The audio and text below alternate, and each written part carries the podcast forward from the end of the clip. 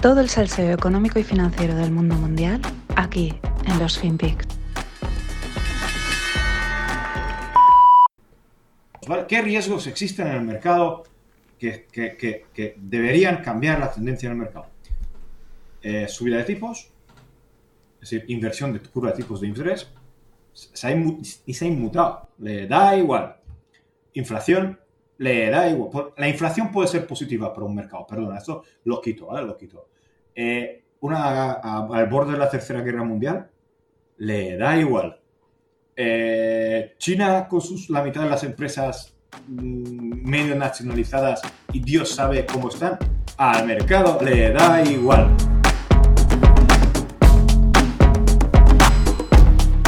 Hola no financieros, aquí tenéis, tenéis, muchos ya lo, habréis identificado, es Greg, compañero ahí con el que hago el Stone Sambola, compañero amigo. Eh, y este es un corte que me decía el otro día José Manuel Paseo del, Bazar de la Bolsa, que también lo conoceréis mucho, me decía, Mariano, tienes que poner este corte que es que te entra perfecto para la, para la entrada o la salida y mola mucho. Y, digo, y lo estaba viendo y digo, pues sí, es verdad, al mercado le da igual. Y es que ese sería el resumen de estos tres meses tras todo lo que sucede, ¿no? Que parece que le da igual. En realidad no, en realidad mm, no le da igual y se intuye que, que algo, algo no funciona, ¿no? Se, nota, ¿no? No acaba de subir, intenta subir, pero no sube, de repente cae, los bonos le están cascando, ¿no? Pues bueno, porque al final hay una incertidumbre, esa incertidumbre se tiene que reflejar. Lo que pasa es que es lo que hemos comentado mm, siempre, o yo lo he dicho muchas veces, ya no es el mercado, un sistema, eh, las personas, los animales, lo que sea, cualquier ente, eh, pues la inercia es a resistir, a aguantar, a sobrevivir. En el caso del mercado, la, la inercia natural que tienen es a subir, a aguantar, ¿no? Aunque todo esté en su contra. Y por eso, pues parece que al mercado le da igual. Bueno, vamos con un variado de noticias de empresas para cerrar esta segunda parte de la tercera temporada de los FinPix. Eh, disparo dos semanitas como siempre y los FinPix volverán el 25 de abril. Pero luego al final os cuento alguna cosita más. Y Elon Musk dice que está con ganas de trabajar con Parag. Parag es el CEO de, Twitter, el que sustituyó a Jack. Eh, y está con muchas ganas de trabajar con Parag, con todo el equipo de Twitter, para implementar mejoras significativas en la red.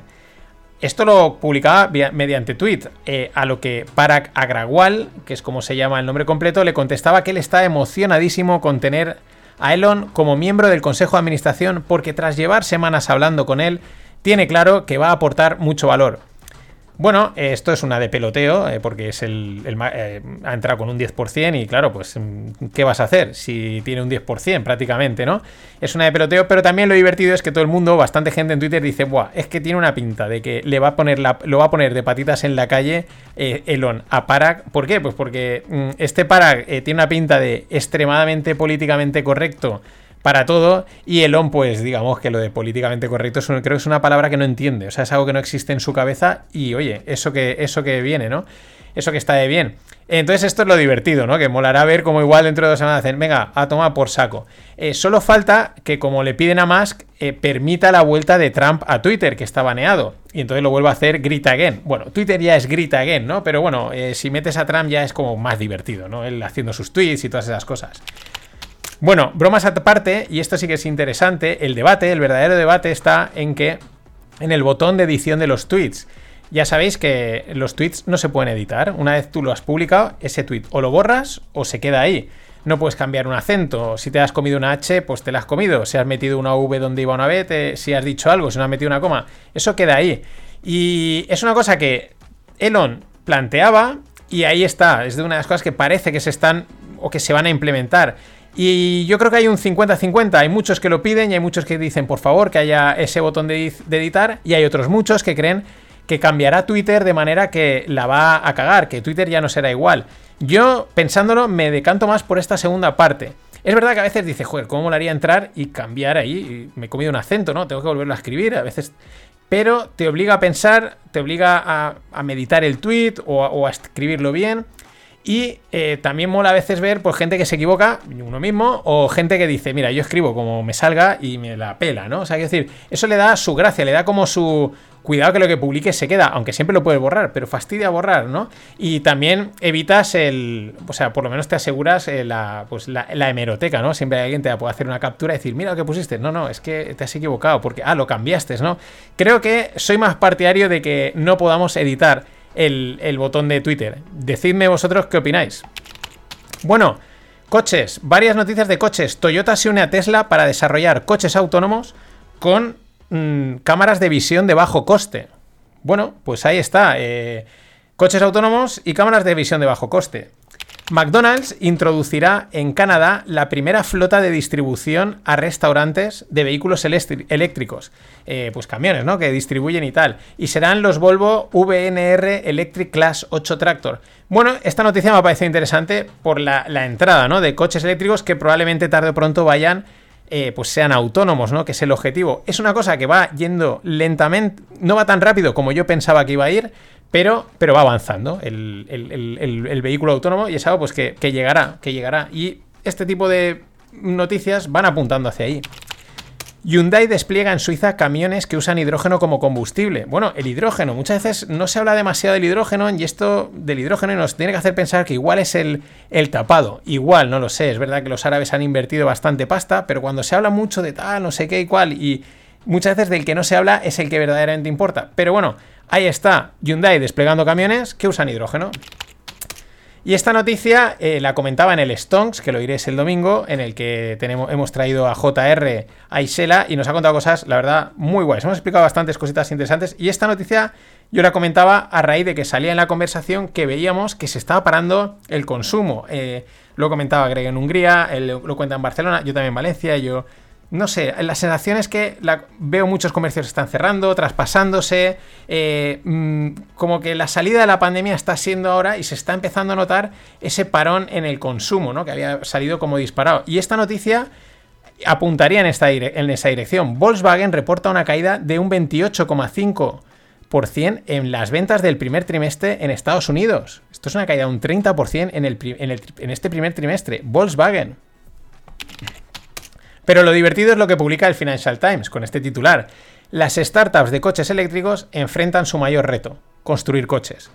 Amigos, panes como tortas. ¿Esto por qué lo digo? Porque muchas veces, no sé, para hablar eh, de los coches eléctricos tal cual, ya te dicen, no, el mayor reto es construir un coche. Esto es una cosa que ya se había comentado respecto a Tesla, que es uno de los éxitos de Tesla no es nada fácil diseñar y construir un coche y que eso funcione. Y no es nada fácil y nada, nada, nada fácil. Y ellos, las cosas como son, lo han conseguido de cero. Y esto vuelve a reforzar esa idea, que el gran reto de las startups de coches es construir coches. Pero claro, entonces piensas, y todas las startups que hay por ahí, que están diciendo, que hacen y tal, eh, mm, si dices que es el reto construir, es que no lo están consiguiendo. Por lo tanto, están vendiendo un poquito de humo, un poquito de humo startupero eléctrico.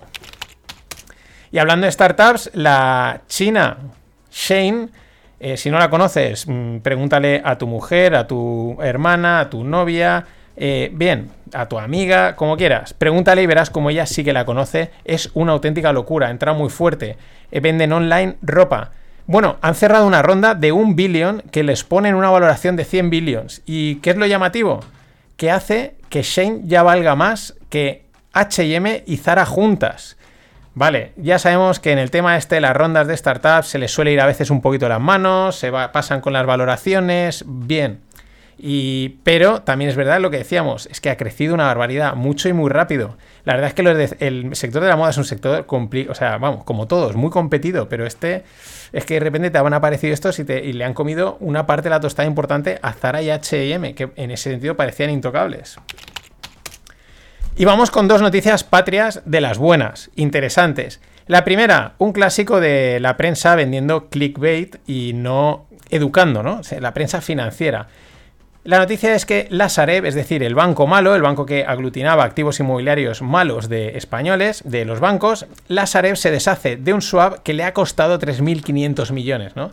Esto, claro, vende mucho, ¿no? El banco malo perdiendo 3.500 millones, ¿lo veis? Qué malos son los bancos, la inmobiliaria, la especulación y tal. En fin, la prensa financiera y su clickbait. Eh, el problema es que no es una noticia muy interesante para enseñar cosas y hacen lo contrario. A ver, el swap es una operación de cobertura.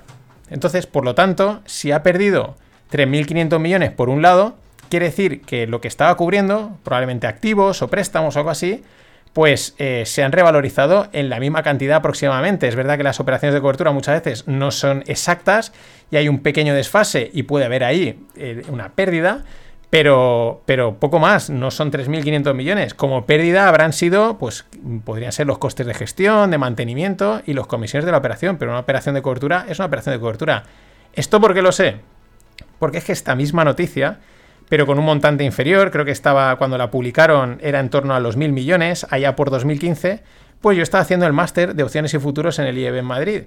Y justo la, el día que la publicaron un miércoles, un jueves, y el sábado tenía clase con el jefe de riesgos de la Sareb en aquel momento. ¿Y qué hice? Pues me fui un poquito antes porque sé que este hombre llegaba un pelín antes y para no ponerlo en compromiso dije, oye Roberto, esto, esta noticia tal, y dice, ya estamos. Dice, mira, te la voy a explicar. Pues lo que os decía. Dice, sí, porque él fue el que dijo, hay que, y es un tío que sabe un huevo, hay que montar esta operación por estas razones. O sea, él sabía lo que estaba haciendo. Y decía, estamos cubriendo esta parte y sí, por ahí palmamos mil kilos, pero por este otro lado los activos están protegidos otros mil millones. En fin, y lo que me confirmó, dice, es que la prensa explica las cosas a medias siempre. Y esta otra es de nuestro amigo Ismael Clemente, es decir, Merlin Properties, que le han vendido oficinas a BBVA por valor de 1.987 millones de euros, que es un, número muy de año, ¿no? Del año 1987. Bueno, lo mejor es que no lo sé porque lo he intentado buscar, pero no he podido averiguarlo. Pero esto me huele a que probablemente esas oficinas, el BBVA se las vendió a Merlin hace en algún tiempo pasado. Porque hasta hace mm, unos años, eh, prácticamente todas las oficinas, todos los edificios eran de los bancos, la gran mayoría, y las que no, pues eran de algún particular. Y hubo un momento en que querían dinero, querían liquidez y hicieron prácticamente todos operaciones que se les llamaban sale and lease back. Es decir, yo te vendo mis oficinas, el paquete de oficinas, o te vendo mi edificio, pero automáticamente hacemos un acuerdo de alquiler, el lease back, de alquiler por X años. Por poneros un ejemplo, la ciudad financiera de Santander, el Santander se la vendió a Mancio Ortega en una operación de sale and leaseback. Y esto probablemente me imagino que iría por ese estilo, ¿no? Qué interesante. Primero te vendo las oficinas con el sale and leaseback y luego tú al final me las vuelves a vender y yo te las vuelvo a comprar. Como ir para volver. Cositas del IBEX, entre amigos. Pero eso sí, menudo crack Ismael Clemente. Environment.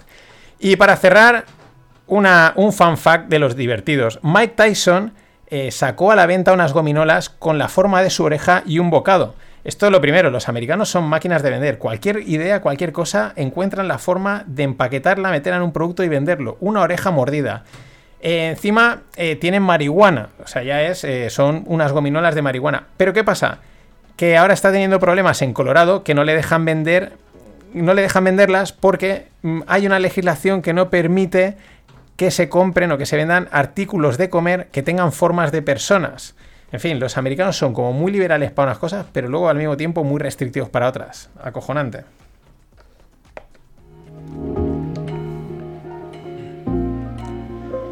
Y bueno, las torrijas de la Semana Santa me las paga Miguel Ángel Ramos, que es un habitual todos los meses. Pues una vez el, ahora son las torrijas, otra vez la caña, la gilda. Muchas gracias, Miguel Ángel.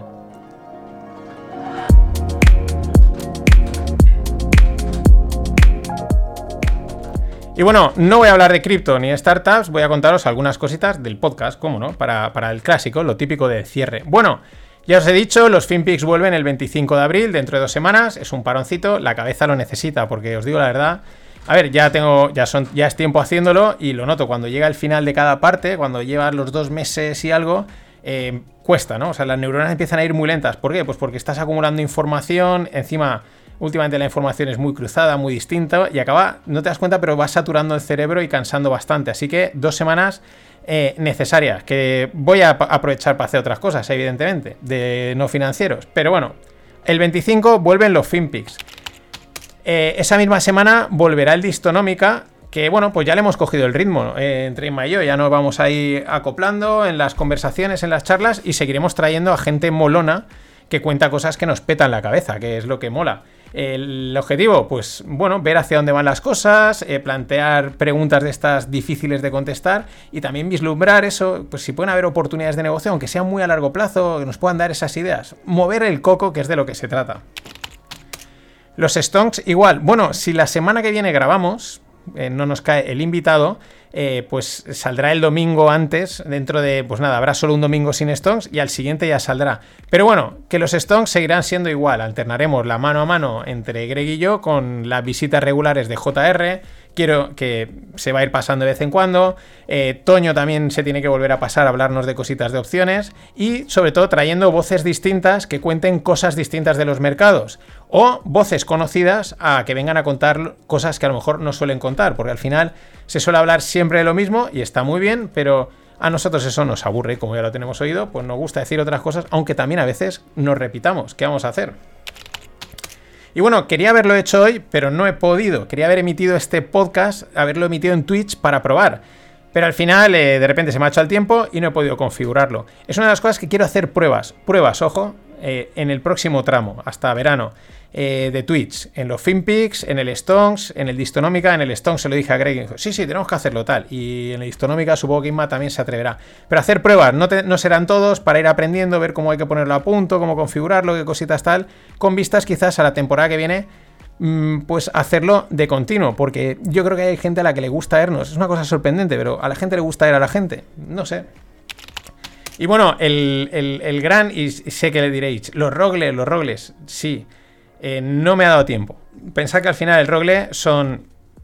La mayoría son entre que lo grabas, luego lo grabas, lo editas y tal, y preparo el tal, se te van 4 o 5 horas. ¿Qué es lo que ha pasado con los rogles? En las navidades contacté bastante gente, salieron dos rogles, tenía otros dos casi cerrados, de repente se cayeron, escribes a otra persona, no, no puedo, y de repente pues estamos en Semana Santa. Eso es lo que ha pasado con los roles. Sí, me hubiese gustado sacar dos, tres más y a ver si de aquí a verano saco algún otro o tal, pero eh, soy consciente de que el tiempo da para lo que da. Eso sí, tranquilos, ellos están ahí y volverán. Y algún día diré, joder, ¿ha vuelto a retomarlo? Sí, porque ahora he podido.